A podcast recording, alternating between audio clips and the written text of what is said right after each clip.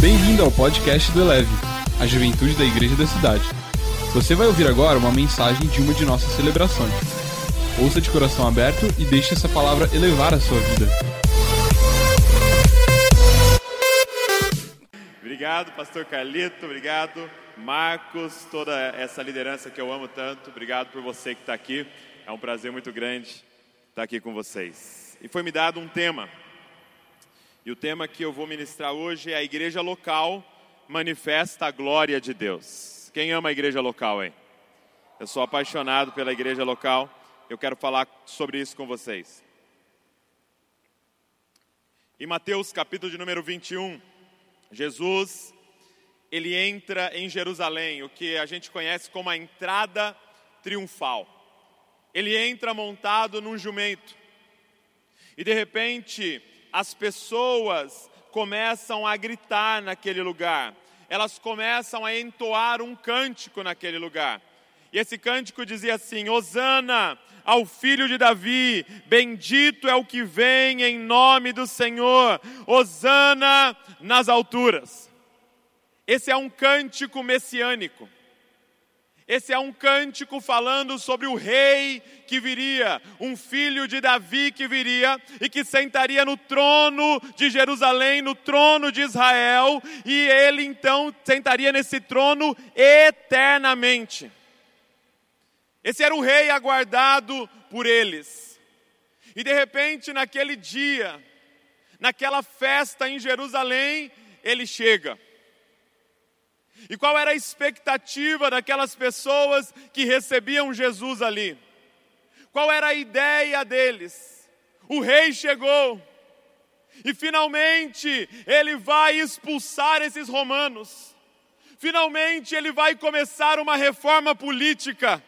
Finalmente ele vai montado nesse jumentinho, caminhar, fazer aí uma passeata até a prefeitura e tudo vai mudar na nossa nação. Mas, para surpresa de todos, ele não vai em direção à prefeitura. Para surpresa de todos, ele vai em direção ao templo. Ele entra no templo e ele começa a virar mesas. Por quê? Porque ele estava comunicando algo para nós. O sistema político de uma nação nada mais é do que o reflexo do sistema religioso de uma nação. E se uma reforma precisa começar, uma reforma precisa começar dentro das nossas igrejas. Nós vamos ter que olhar para dentro e nós vamos ter que olhar para as nossas igrejas locais e pensar como é que eles estão vendo a igreja.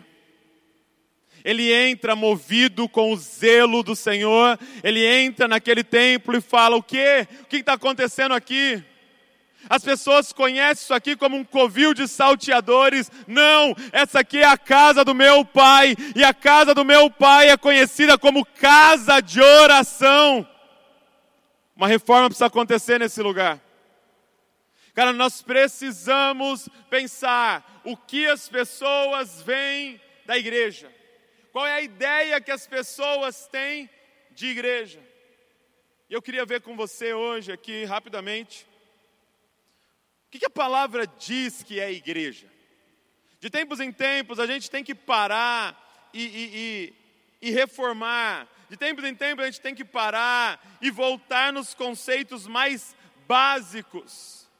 Porque a impressão que eu tenho é que quanto mais a gente fala de um conceito, quanto mais a gente ouve sobre um conceito, parece que cada vez mais a gente distorce esse conceito.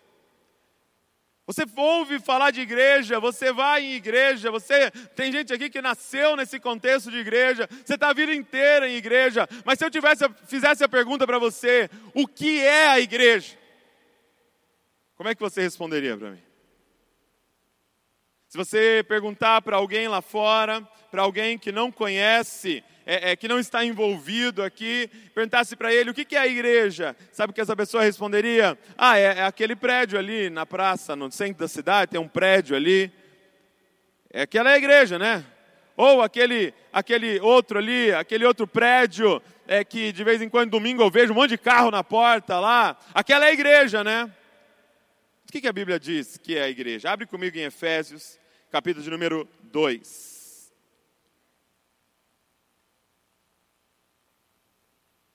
Efésios, capítulo de número 2.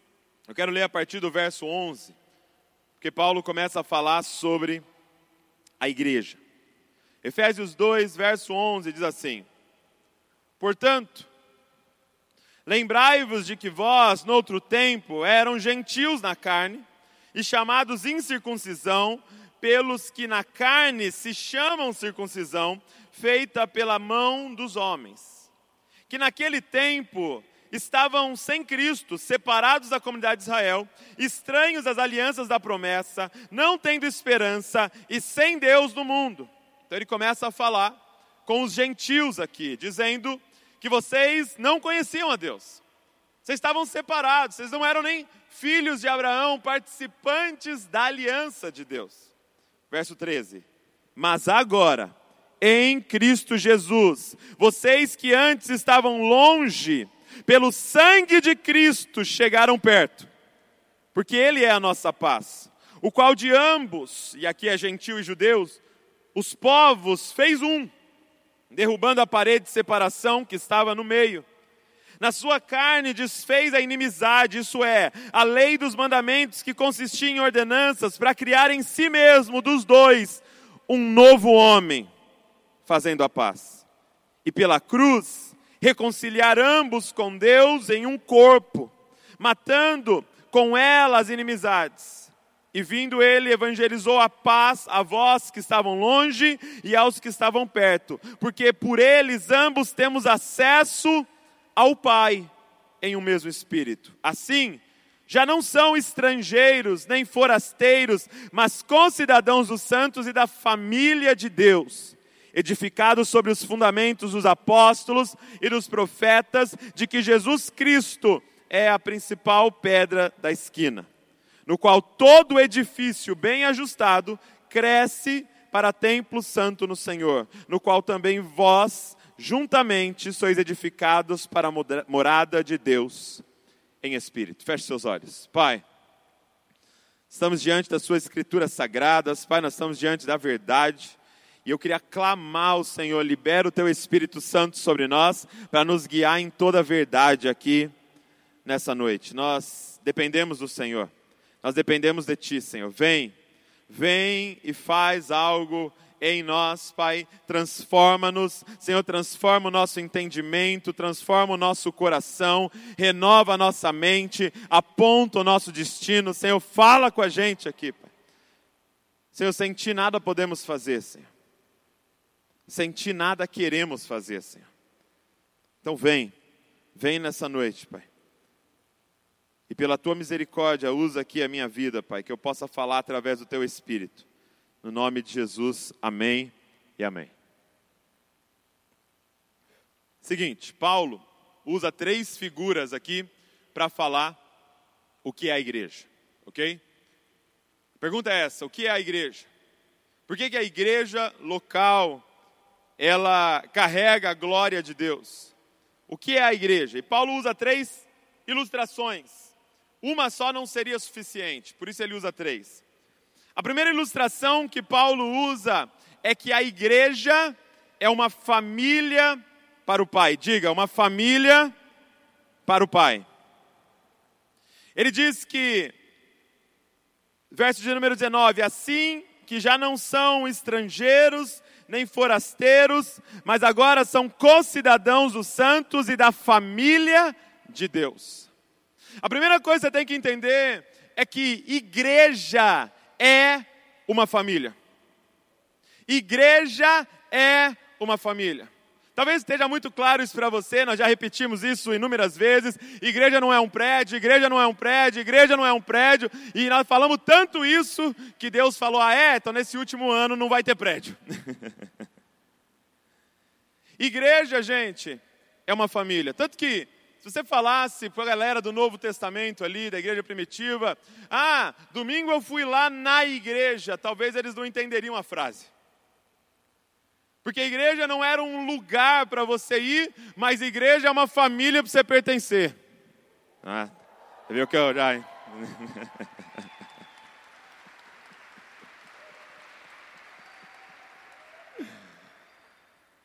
Então, igreja é o ajuntamento dos filhos, igreja é o ajuntamento das filhas, igreja é o ajuntamento do povo que ora, Pai Nosso. Primeira coisa que você tem que entender, e eu queria que você saísse daqui carregando essa mensagem, não só no sentido de repregá-la, e você pode repregá-la, mas no sentido de vivê-la, no sentido de organizar as coisas a partir disso. Igreja é uma família. E isso comunica várias coisas com a gente. Por exemplo, comunica a nossa identidade de filho, de filha. Você é um filho de Deus agora. Você é uma filha de Deus e isso muda tudo. Comunica é, sobre herança. Eu e você, gente, nós somos co-herdeiros com Cristo Jesus. E eu não sei se tem noção do que é isso. O que está dizendo é que tudo que é do primogênito é nosso. Ah. Quem aqui gostaria de ser herdeiro do Bill Gates? Levanta a mão assim para eu ver. Eu não, eu sou co-herdeiro eu sou herdeiro daquele que é dono de todo o universo, não da Microsoft. Ele diz o seguinte: Ei, Douglas, segura a ansiedade de querer viajar muito nesse período, por quê? Porque você vai herdar toda a terra. Você não está entendendo o que eu estou falando. Se preocupa só em ser manso se preocupa só em buscar em primeiro lugar o reino de Deus, porque estes vão herdar a terra. Talvez Noé não teve tempo para viajar, porque estava construindo uma estrutura que ia suportar o juízo de Deus, e aí ele herdou a terra. então nós somos a família de Deus, fala de herança, mas fala muito sobre a nossa relação. Entenda uma coisa hoje aqui, gente: irmão, irmã, não é um jargão evangélico. E aí, irmão? Pode ser irmã. Não, isso não é um jargão evangélico. Talvez você não precise nem falar, você precisa viver essa parada. Nós precisamos, gente, viver família. Nós precisamos de verdade falar: você é meu irmão. De verdade olhar no olho da pessoa e falar: você é a minha irmã. Por quê? Porque como é que. Deixa eu fazer uma pergunta. Por exemplo, eu tenho, eu tenho uma, irmã, uma irmã Letícia, mais velha, o irmão Pedro, mais novo. Vamos imaginar que o Pedro está na faculdade e de repente o Pedro não chega. Dá 10 horas, o Pedro não chegou. Dá 10 e meia, o Pedro não chegou. Dá 11 horas, o Pedro não chegou. O que, que você faz? Hã? Mandou uma mensaginha, né? E aí, Pedro? Chegando? Aconteceu alguma coisa? Aí não, não, não chegou a mensagem. O que, que você faz? Você liga. Né? Que ligação é, é ligar é o último recurso. Não? Quem concorda que não dá para ligar mais, gente? Aí você liga, urgência, né? Não atende. O que, que você faz? Você pega o carro, você vai na faculdade. Você liga para um amigo. Você vai na casa de um amigo. Você começa a perguntar para todo mundo. Deu uma hora da manhã, o que você está fazendo? Está chamando a polícia. No outro dia você está imprimindo cartaz e colando na cidade inteira. Procura-se. Pedro. Agora deixa eu te perguntar, o que, que você faz quando alguém não aparece para a reunião na igreja? Ah, é irmão. Será? Ah, é minha irmã. Será? Ou, ou, ou, é um membro do clube que não foi? Ou será que você pensa assim, ah, não quer nada com nada? Você pensa isso, seu irmão? Ah, não quer nada com nada. Domingo que vem outro aceita Jesus, aí vem ser da família. Esse aí não quer nada com nada. Fazer o quê? Meu irmão, o que aconteceria se a gente fosse família de verdade? Se o seu irmão precisar de um rim, o que, que você faz? Se seu irmão está precisando de grana, o que, que você faz? Você teria a capacidade de morar numa casa maravilhosa, comer das melhores coisas e ter um irmão seu passando necessidade? Você teria coragem? de ver um irmão seu morando na rua? Seria coragem de ver um irmão seu desempregado não tendo o que dar para os filhos dele? Não, por quê? Porque é seu irmão, é sua irmã. Quando é que nós vamos nos levantar e ser igreja de verdade? Como família. Agora, deixa eu falar uma coisa, antes de você aplaudir. Não vamos romantizar. Porque quem é que você teve as discussões mais calorosas? Como é que é as suas conversas com seu irmão? Como é que é as suas conversas com a sua irmã? Por quê? Porque nós não temos problema de ter tensão, de ter conversas nervosas, porque a gente sabe que a pessoa não vai embora depois da conversa nervosa. É nosso irmão, é nossa irmã. O que nos une é maior do que uma discussão de ideias. Quanto mais família nós formos, mais nós vamos poder discutir, conversar, falar a verdade, ouvir a verdade. Por quê? Porque aquilo que nos une é muito maior do que uma diferença de visão. Quem está entendendo o que eu estou falando? Cara, nós precisamos sair daqui carregando isso. Nós somos família. E não importa o que você fizer, nós continuamos sendo família. E se você tentar ir embora, nós vamos chamar a polícia aí na sua casa, mas nós vamos achar você. Ah, cara, você imagina essa igreja? Uma família para o pai. Gente, qual é o desejo do pai? Não é de uma instituição. O pai quer família. O pai quer família. Sabe uma das coisas que entristecem mais o meu coração? Os meus filhos brigando. Você quer ferir o coração do pai? É ver os meus filhos brigando, é ver um filho desprezando o outro, é ver a Luísa desprezando o Davi, o Davi desprezando a Luísa. Cara, você quer entristecer o coração do pai? É causa divisão. Exclui alguém, tira alguém do convívio fala mal, fala mal pelas costas, você vai estar tá entristecendo o coração de Deus. Gente, não adianta cantar canções bonitas e na mesa destruir o irmão. Porque o que, o que alegra o coração do pai? Todo mundo que é pai aqui sabe, o que mais alegra o coração do pai é você ver os irmãos, cara, brincando. É você ver os irmãos dividindo é você ver os irmãos preocupados um com o outro. Sabe, se a Luísa chegasse para mim e falasse, pai, comprei um negócio caro para você, está aqui de presente, não alegraria meu coração como se ela dissesse, pai, comprei um negócio para o Davi. Por quê? Porque a alegria de um pai é ver a relação profunda dos seus filhos. Primeira coisa, igreja é uma família. Igreja é uma família. Segunda figura que Paulo usa, presta atenção nisso. Família não seria suficiente para expressar o que é igreja.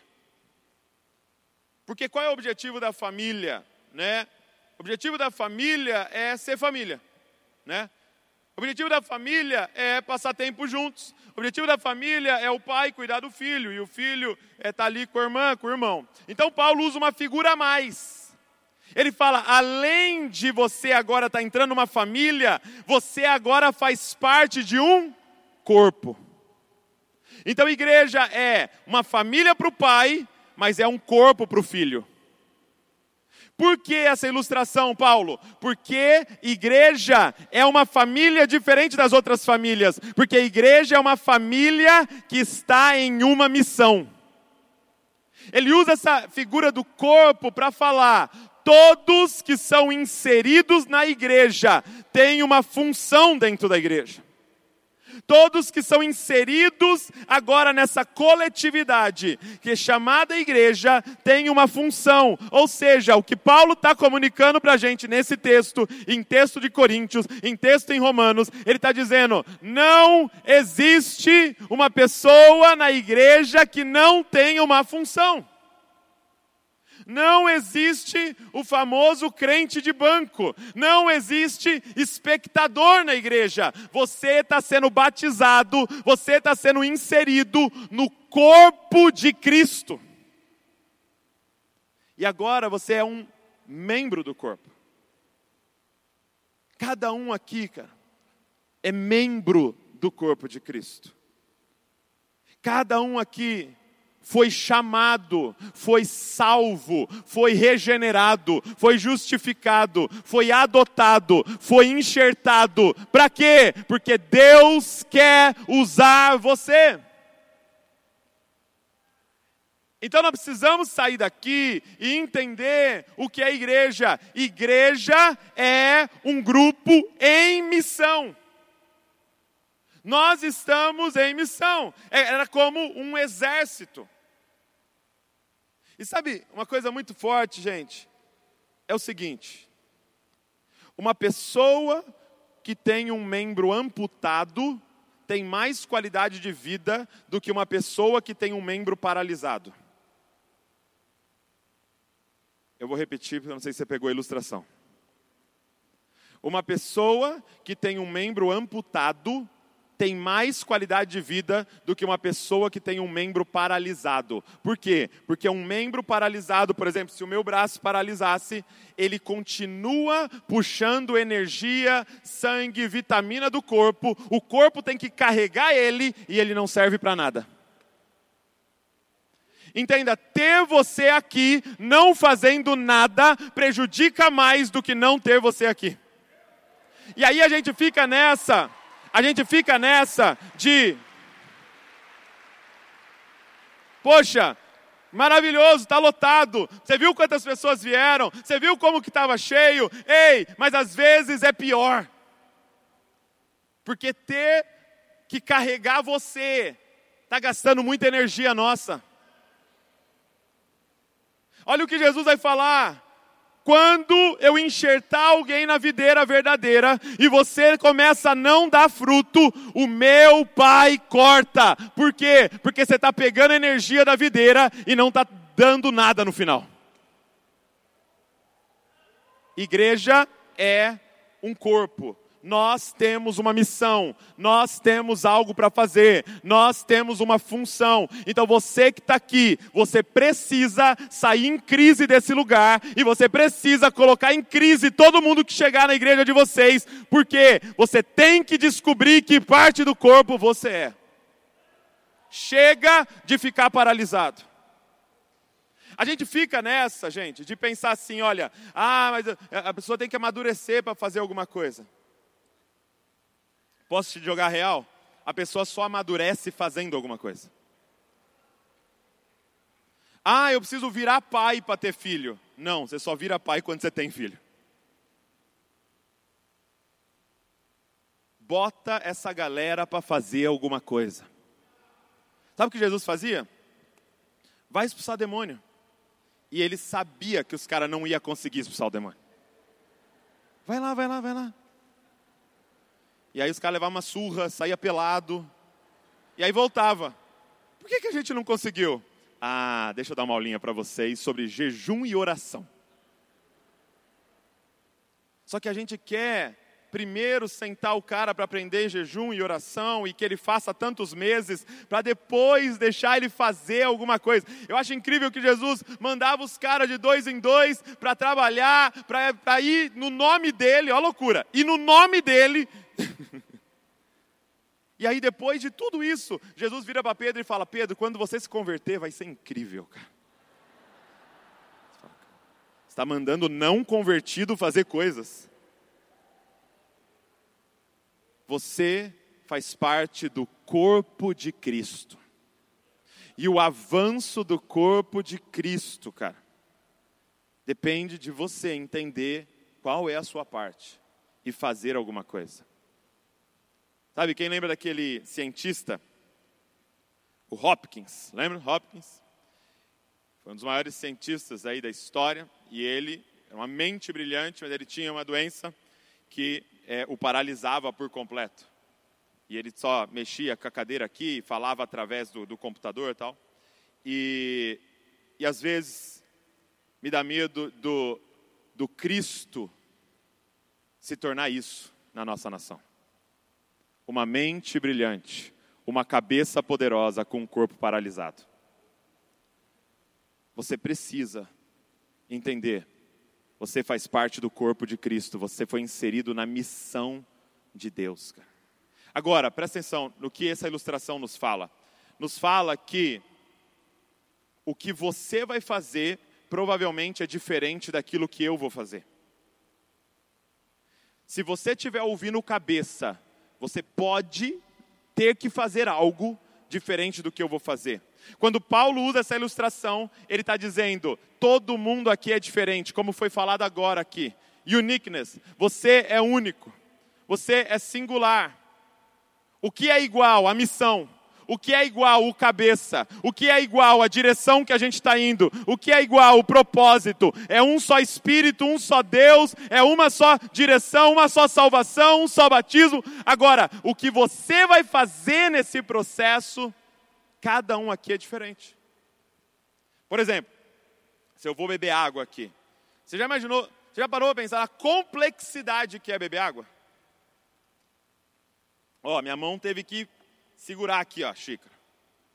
E aí meu braço tem que fazer a velocidade certa, senão eu jogo água na minha própria cara. E aí minha boca tem que abrir. E aí de repente tem que engolir. Quando, quando entrou então, meu irmão, começou uma parada aqui, ó, de pegar as coisas da água, mandar para as células e aí já filtra, já vai para o xixi, já vai. Todo mundo trabalhando. Por um simples movimento de beber água. Agora, eu fico imaginando a boca e a mão conversando. Porque eu sou desse tipo que imagina essas coisas. Já imaginou a conversa da boca e da mão? E a boca falando assim: e aí, irmão? Tem ouvido cabeça aí? Aí a mão fala: claro, a cabeça fala comigo o dia inteiro. Acordou, ele já começa a falar comigo. É incrível, ele fala muito comigo. E a boca, pô, que legal, também tem ouvido cabeça. E o que, que o cabeça tem falado para você ultimamente aí? Pô, ultimamente o cabeça falou para eu fechar. Aí a boca fala: Que estranho. Cabeça falou para eu abrir? Você tem certeza que está ouvindo o cabeça? Porque o cabeça que eu conheço e eu tenho discernimento, ele manda abrir. Aí a mão fala: Não, não, aqui, você está maluco? Tenho, tenho intimidade com o cabeça? Somos dos, dos membros mais rápidos do cabeça. E o cabeça está mandando fechar nessa temporada. Não, o cabeça está mandando abrir. E aí a mão fala: então eu não ando mais com você. Vou fundar minha denominação, as mãos do cabeça.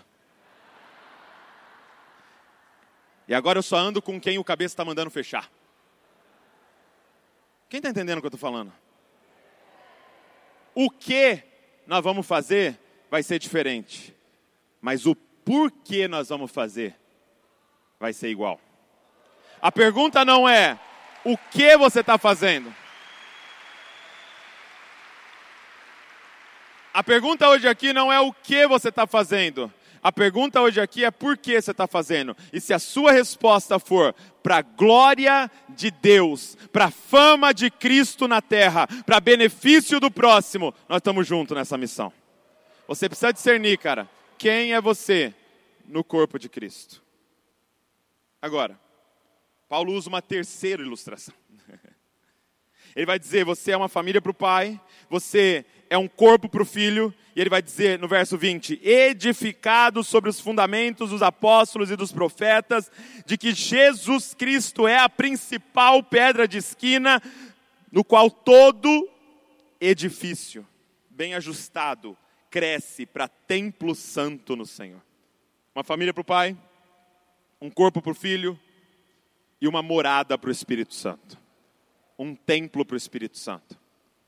A última ilustração que Paulo vai dizer, ele fala: o que é igreja? Igreja é um edifício para o Espírito Santo. Igreja é uma morada para o Espírito. Igreja é um templo para o Espírito. E cada um, cada pessoa aqui é uma pedra viva nesse edifício. Olha que loucura, cara. Por exemplo, quando você é, entra nesse edifício aqui, por acaso você entra e fala, meu Deus, quantos tijolos, né? Quantos blocos? Eu vou ali naqueles mil blocos, naqueles dois mil blocos. Não. Você entra aqui e você vê uma casa. Você vê um edifício. É isso que Paulo está falando. Quando olharem para nós, não vão olhar simplesmente um número, um ajuntamento, mas eles precisam ver um. Extremamente ajustado que é morada do Espírito na terra. Gente, Nós, os nossos ajuntamentos precisam ser comparados ao templo em Jerusalém. O que acontecia no templo em Jerusalém? A Bíblia diz que quando foi terminado a construção do templo, a glória do Senhor encheu aquele edifício. E apesar de ser maravilhoso, aquilo era só sombra, só um apontamento para aquilo que ia acontecer em Atos, capítulo de número 2, quando as pedras vivas estivessem juntas no mesmo lugar. Unânimes, conectadas. Gente, quando nós formos um, você vai ver o maior avivamento acontecendo. Por que, que o diabo está trabalhando tão forte em nos dividir? Porque a forma mais poderosa de espalhar o evangelho é quando nós formos um. A gente pode fazer as nossas conferências, a gente pode fazer os nossos teatros, a gente pode continuar imprimindo os folders, os panfletos, indo para as praças, a gente pode fazer os nossos projetos de universidade, mas Jesus deixou a dica. Quando vocês forem um, o mundo saberá que o Pai me enviou. Você quer lutar pela evangelização do Brasil? Luta pela unidade da igreja. Hum. Sabe, tem um texto que a gente interpreta super errado. Paulo está falando aos Coríntios, e ele diz assim: Vocês não sabem que vocês são santuário de Deus? Aquele que destruir o santuário de Deus, Deus vai destruí-lo. Porque vocês são habitação do Espírito. E a gente pega esse texto para falar sobre não tomar Coca-Cola. Você não sabe que você é templo do Espírito? E que você está destruindo o templo do Espírito? Eu já vi gente usando para ninguém fazer tatuagem, né? Você picharia o templo do Espírito por acaso? E apesar de é, cuidar do corpo ser algo bíblico e você vai ter embasamento em outros textos, não é sobre isso que Paulo está falando nesse texto em Corinto. Se você olha o contexto, Paulo estava falando sobre divisão na igreja. Sabe o que está acontecendo na igreja? Uns falando assim, eu sou de Paulo. Outros falando, eu sou de Pedro. Outros falando, não, eu sou de Apolo. E o outro falando, eu sou de Jesus. Estava tendo facções. Estavam tendo divisões dentro da igreja por causa de homens. E aí Paulo fala assim: Ei, vocês não entenderam que vocês são santuários de Deus? Que vocês são edifício do Espírito. E olha o que ele diz: Quem destruir o santuário de Deus, que são vocês, Deus o destruirá. Ou seja, quem causar divisão, destruindo o santuário de Deus, vai se ver com o próprio Deus. Quem está entendendo o que eu estou falando aqui, gente? Gente, eu quero convocar você para nesse período que nós vamos entrar agora na nossa nação, ser um agente de paz, ser um agente da unidade, ser um pacificador ser aquele que vai manter a unidade da paz. Por quê? Porque Satanás está se levantando para tentar nos dividir, porque ele sabe o que acontece quando nós formos um. Nós somos esse edifício de Deus, cara.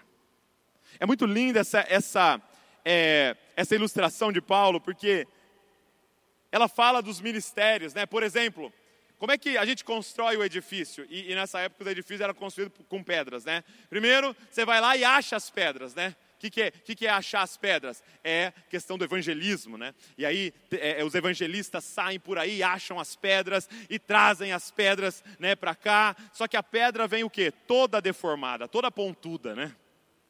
Arranhando todo mundo. Já levou novo convertido para jogar bola? Meu Deus, terrível. Ele fala palavrão, ele tal, e aí tá todo pontudo. Aí chega o pastoral, né? Chega o pastoral. E aí o pastoral chega com a lixa, né?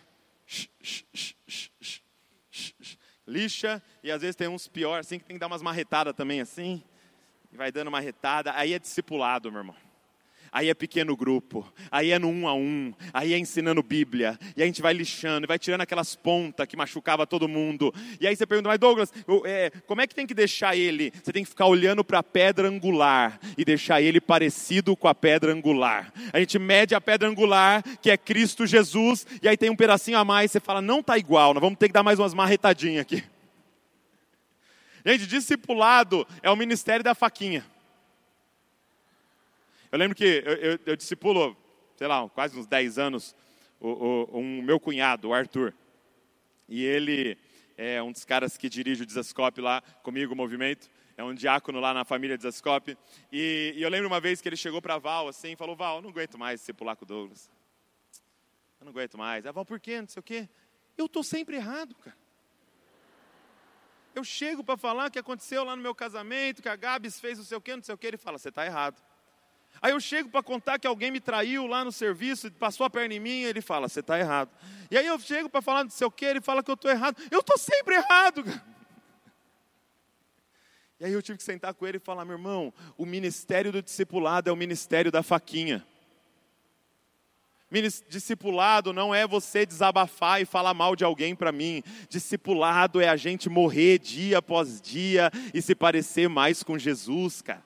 Então nós vamos lixando a pedra, sabe? Nós vamos lixando ela e aí de repente o profético, de repente o apostólico pega ela e encaixa ela no edifício.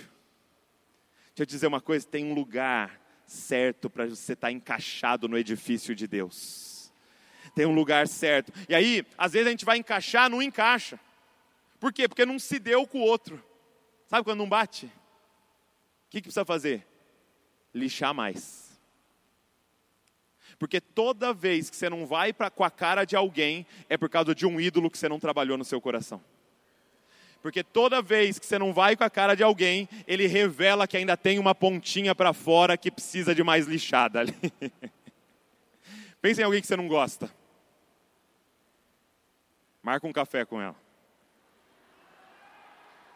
Porque aquilo revela algo que ainda precisa ser discipulado em nós. E aí você você encaixa a pessoa nesse edifício. E eu lembro que um pastor estava falando sobre isso, né, ele contando essa ilustração. Aí ele falou assim: Mas tem uns, uns líderes que são espertos, meu irmão. Né? Tem os líderes que são muito espertos, eles vão lá na, na outra igreja e pegam uma pedra lá e traz para eles. Fala, Jeová. Aí, ó. E aí o pastor falou assim: Mas deixa eu te fazer uma pergunta. Como é que ele consegue ir lá e pegar uma pedra lá? Deixa eu te perguntar. Você consegue tirar um bloco de dentro dessa parede? Se estão conseguindo pegar alguém da sua igreja, é porque não é um edifício, é um amontoado de pedras. Porque o dia que for um edifício, não dá para tirar. Ah, abriu tal igreja lá na cidade, vai sair todo mundo. Se for um edifício, não tem como sair. Eu estou encaixado, eu estou colado, eu estou cimentado do seu lado, meu irmão. Nós estamos aqui juntos. Quem está entendendo o que eu estou falando aqui? Essa igreja, um edifício. E quando essas pedras começam a se ajuntar, duas coisas acontecem. A glória de, vem, a glória de Deus vem. E o que acontecia no templo, gente? Primeiro, o templo era o lugar que eles iam para o pecado ser perdoado quando nós formos um, as pessoas que chegarem no nosso meio serão, é, elas vão experimentar arrependimento de pecados e serão perdoadas os seus pecados no nosso meio. E era o lugar onde eles experimentavam a presença de Deus.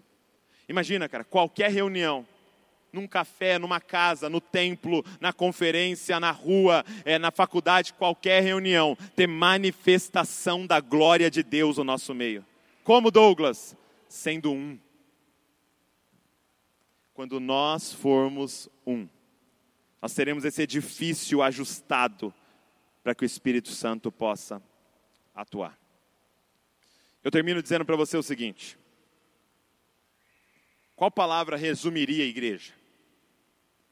Se eu pudesse resumir igreja em uma palavra, Paulo está usando três ilustrações aqui: uma família para o pai, você nunca vai esquecer, uma família para o pai, um corpo para o filho e um templo para o espírito, uma morada para o espírito.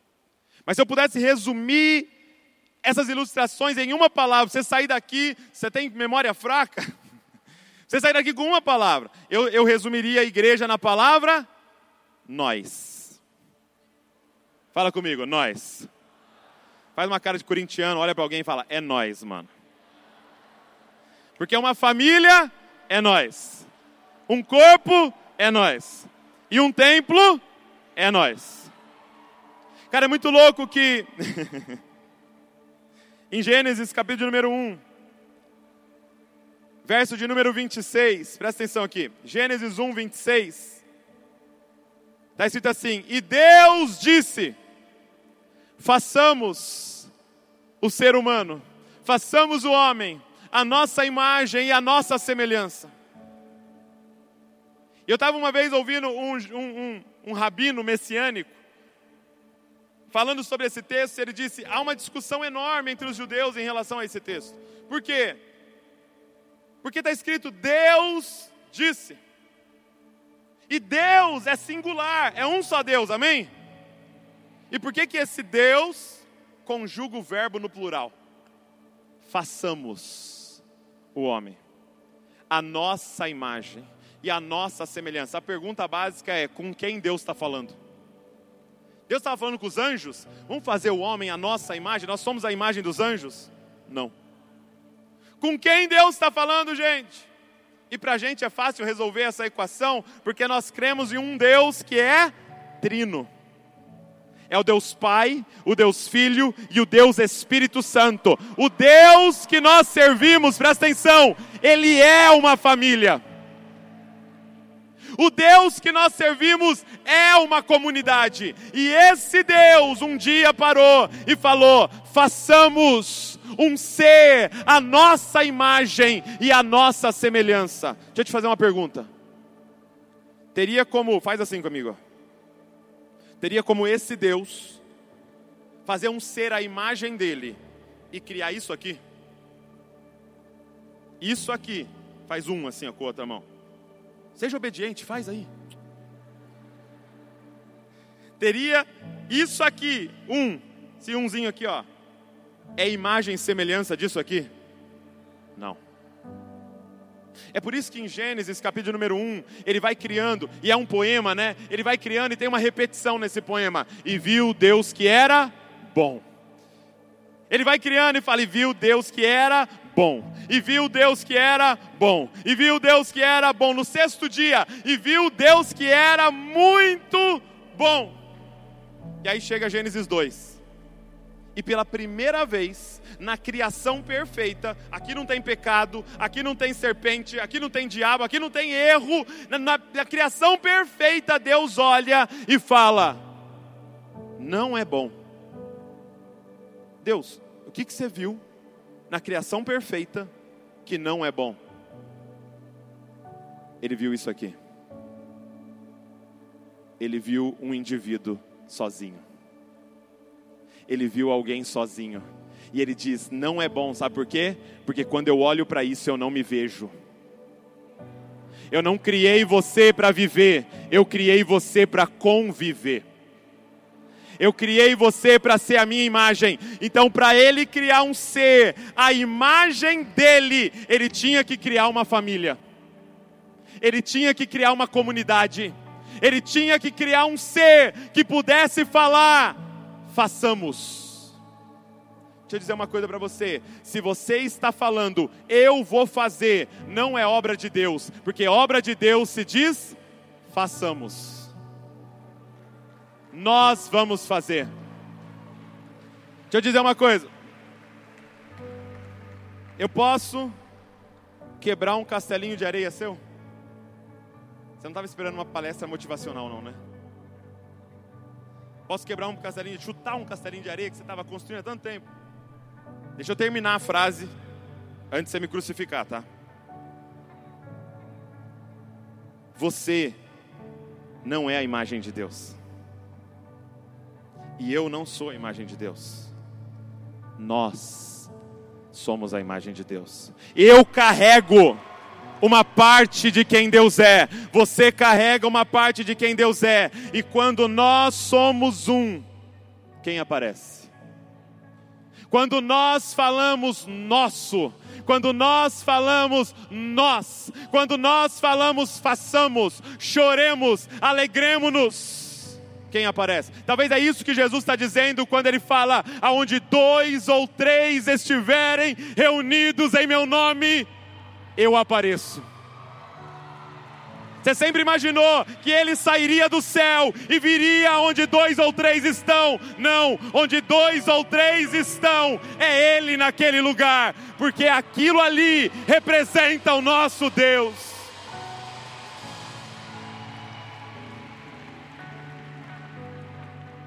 O Evangelho, Jesus veio fazer uma mudança gramatical na nossa vida. Jesus veio tirar o eu da sua boca, Jesus veio tirar o meu da sua boca, Jesus veio te ensinar a conjugar o verbo na primeira pessoa do plural. Um dia os discípulos chegaram para Jesus e falaram assim: Jesus, é, é, é, nos ensina a orar. Aí Jesus falou: Vocês querem orar? Nos ensina a orar como um filho de Deus, nos ensina a orar como um Cristo. Ele fala assim: a orar é muito fácil. Anota aí no seu iPad: oração. Dois pontos. Nós. Aprendeu a orar. Vou dar um exemplo. Fala assim, ó, Pai nosso. Ah, ah, não é o meu Deus, não é o meu Senhor, não é o meu Salvador. Não. Quando você ajoelhar mesmo sozinho no seu quarto, é Pai nosso. Pai nosso que estás no céu, santificado seja o teu nome e venha a nós. O teu, ah, não é avivamento para mim, não é experiências para mim, não é eu me encontrar com Deus. Não, você vai pedir experiências para nós. Você vai pedir avivamento para nós. Você vai pedir para que o reino venha para nós. E aí ele diz: Venha a nós o teu reino e seja feita a tua vontade aqui na terra como no céu. Como é que a vontade dele vai ser feita na terra como no céu? Quando você começar a falar, e o pão, nós. Ah, ah, eu não me preocupo com a minha mesa. Não, porque não faz sentido ter pão na minha mesa e não ter pão na sua mesa, porque agora é nós. Agora nós achamos a igreja, agora nós achamos a família, agora nós estamos conectados, agora nós estamos juntos até o final. É o pão nosso. Pai, traz pão para nós. É o pão nosso de cada dia nos dai hoje. E aí ele diz assim: e perdoa as nossas dívidas. Posso falar uma coisa para você? O seu pecado é meu pecado. E o meu pecado é seu pecado o meu pecado afeta você, e o seu pecado, que eu nem sei qual é, afeta a mim, afeta essa comunidade. Portanto, abre a sua boca e confessa essa parada, porque é nós aqui, meu irmão. É nosso. Perdoa as nossas dívidas, como nós perdoamos os nossos devedores, e não nos deixe cair em tentação. É a nossa tentação.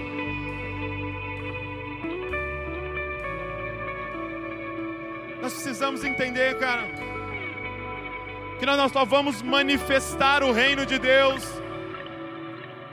quando nós assumirmos essa mentalidade, quando nós abandonarmos essa mentalidade egoísta e assumirmos essa mentalidade do reino, de que somos nós aqui, gente. Gente, ter um encontro com Cristo não é entrar por essas portas e ter um lugar melhor reservado, não. Ter um encontro com Cristo é entrar por essas portas preocupado se está todo mundo sentado e só sentar quando nós estivermos sentados. Nós fomos criados para isso. Sabe por que nós estamos tão doentes na alma? Porque você está atrás do meu, você está atrás do eu, você só pensa em você, e você foi criado para ser nós. Por exemplo, esse auditório hoje eu consigo olhar para o rosto de cada pessoa aqui. Eu consigo olhar no olho de cada pessoa. Eu consigo ver a expressão facial de cada pessoa, apesar dessas máscaras. Eu consigo ver a face de todo mundo. Só tem uma face que é invisível para mim nesse lugar. Só tem um rosto que eu não consigo ver. É o meu. Porque eu não fui criado para olhar para mim, eu fui criado para olhar para você, e você não foi criado para olhar para você, você foi criado para olhar para nós e viver para nós e se entregar por nós. Cara, nós precisamos revelar a verdadeira igreja na nossa nação. Nós precisamos mostrar o que verdadeiramente é igreja para nossa nação. É um povo que não busca os seus próprios interesses vive para o outro. Sabe quando você olha, e eu encerro com isso, você olha para a história de Jacó, tem um tema na história de Jacó.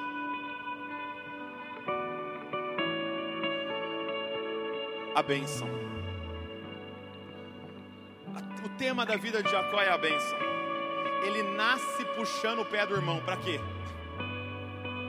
Porque ele queria nascer primeiro, ser o primogênito para ser abençoado. Mas beleza, não nasci primeiro, então vou dar um jeito. Ele tenta enganar o irmão lá com, com a sopa e compra a bênção.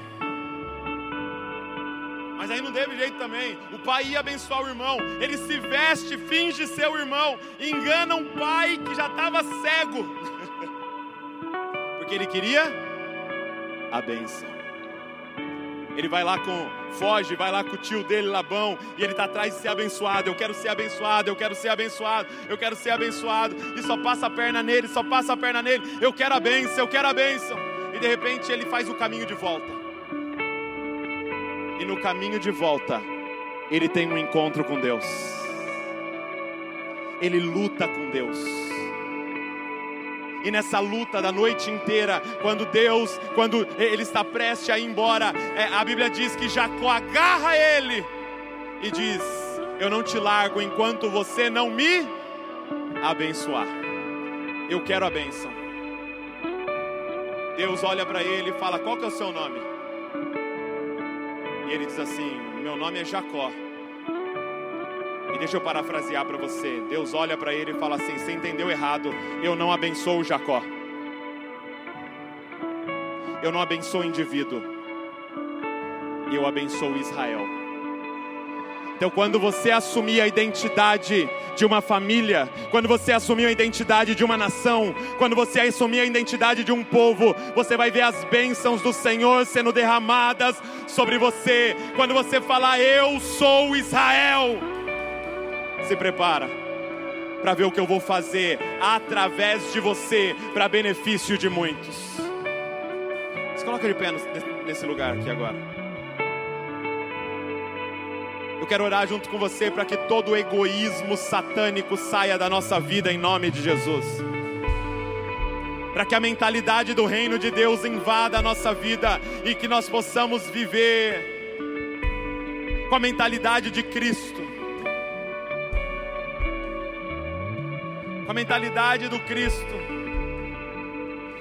que nenhum minuto passou tentando fazer algo para si mesmo, mas que entregou a vida para que outros vivam. Você pode fechar os seus olhos comigo neste lugar e dizer: Pai, nós nos arrependemos. Tem misericórdia de nós, Pai. Tem misericórdia do nosso egoísmo. Tem misericórdia do nosso egocentrismo misericórdia do nosso vício em pensar em eu, eu, eu, eu, eu e meu. Senhor, nós abrimos mão disso hoje para ser igreja. Nos faz verdadeiramente uma família para o Pai, nos faz verdadeiramente um só corpo, nos faz verdadeiramente uma só morada do Espírito neste lugar.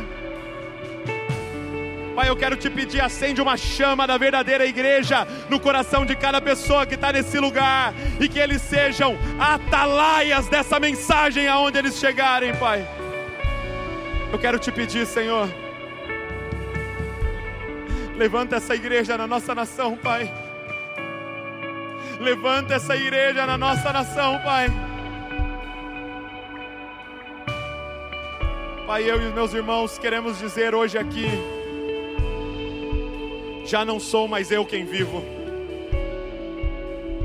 Nós crucificamos o nosso eu, já não sou mais eu quem vivo, mas é Cristo que vive através de nós. Nós queremos entregar a nossa vida para que muitos vivam, Senhor. Eu te peço, Senhor, que a tua igreja possa manifestar a tua glória na nossa nação, Pai. Começa em nós, começa em nós, Pai. Começa em nós, em nome de Jesus. Amém, amém e amém. Elevou sua vida? Compartilhe.